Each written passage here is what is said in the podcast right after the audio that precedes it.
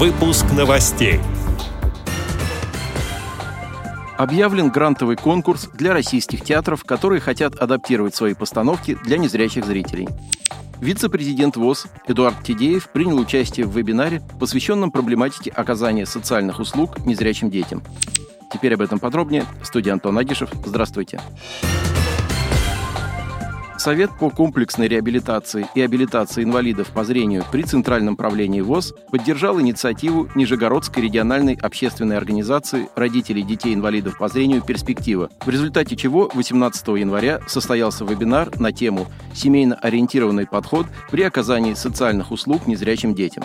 Мероприятие прошло в рамках проекта «Перспектива. Новая орбита развития» при финансовой поддержке благотворительного фонда Владимира Потанина. Модераторами вебинара выступили директор Департамента социальной реабилитации аппарата управления ВОЗ Антон Федотов и председатель правления организации «Перспектива» Ирина Сумарокова. С приветственными словами к участникам мероприятия обратились вице-президент ВОЗ Эдуард Тидеев и председатель Тюменской региональной организации ВОЗ Галина Тунгусова.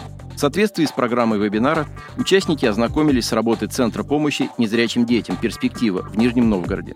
Специалисты Центра рассказали о новом семейно-ориентированном подходе при оказании социальных услуг незрячим детям, в том числе с тяжелыми множественными нарушениями развития. Были обсуждены вопросы психолого-педагогического сопровождения семьи, воспитывающей малыша с глубоким нарушением зрения, вопросы нейропсихологии детского возраста, взаимодействия педагога, ребенка и родителей для хорошего результата занятий по ориентировке подготовки и социально-бытовой адаптации.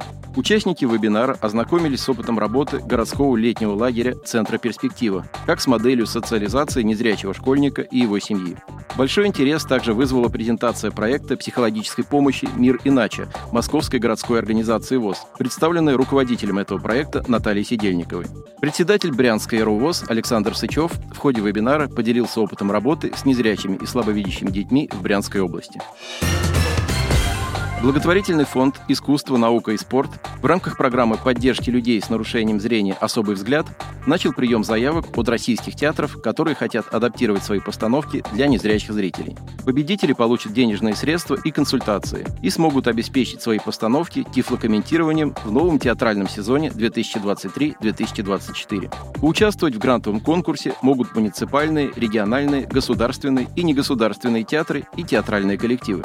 Заявки ждут и от некоммерческих организаций, чья основная деятельность связана с театральными постановками.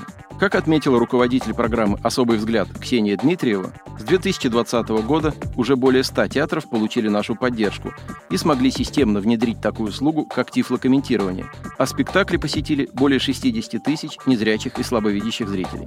Мы видим большой успех данного направления, ведь многие театры не просто продолжают пополнять свой репертуар новыми постановками для людей с нарушением зрения, но и привлекают собственные и бюджетные средства для масштабирования данной практики. Подать заявку на участие в грантовом конкурсе можно до 17 апреля этого года.